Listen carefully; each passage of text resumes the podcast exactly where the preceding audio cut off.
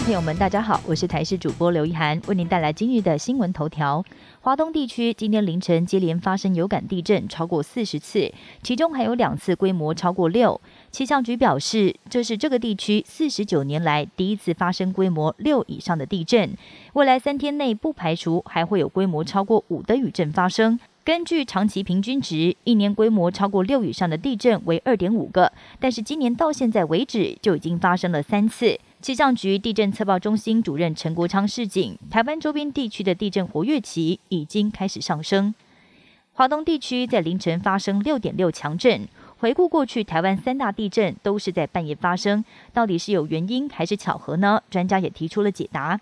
九二一大地震发生在凌晨一点四十七分，二零一六年美浓地震发生在凌晨三点五十七分，二零一八年花莲地震则是发生在深夜十一点五十分，加上这次华东近海强震也是发生在凌晨的一点四十一分。网络上过去流传，半夜之所以容易发生大地震的原因，是因为月球引力的关系，但是这项说法也被一些科学家质疑，缺乏更强大的科学证据。台湾东部地震研究中心主任张文燕在过去曾经指出，在基本上没有资料显示晚上比较容易发生大地震，纯粹是巧合罢了。日本新鲜直运的草莓是很多国人的最爱，但食药署昨天公布了最新边境食品查验不合格名单，有一半都是农药超标的日本草莓。食药署表示，已经要求日方提供书面资料，要是没有在五月六号之前提供，说明不符合原因、改善跟预防的方式，将会禁止日本的草莓进口。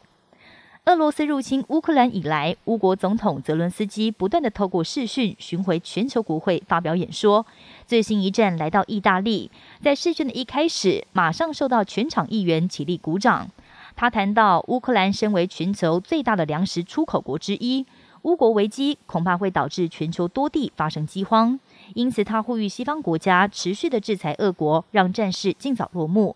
同时，他也提到已经跟教宗方济各通了电话，他很乐意由教宗举重斡旋，平息战火。最后，意大利总理德拉吉表示，意大利跟乌克兰同在，一方也会支持乌克兰加入欧盟。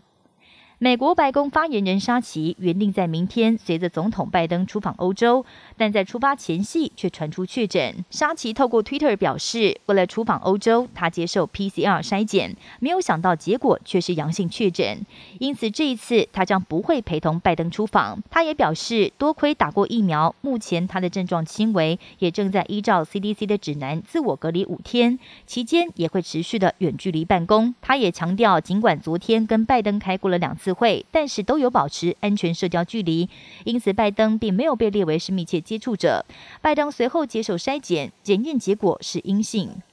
中国东方航空波音七三七客机二十一号在中国广西坠机，机上的一百三十二个人到现在生死未卜。事发现场现在找到很多飞机残骸，还有路媒报道传出当地的消防人员发现部分遗体。中国政府在昨天晚间召开记者会，表示还没有找到幸存者。以上新闻由台视新闻编辑播报，感谢您的收听。更多新闻内容，请锁定台视各界新闻以及台视新闻 YouTube 频道。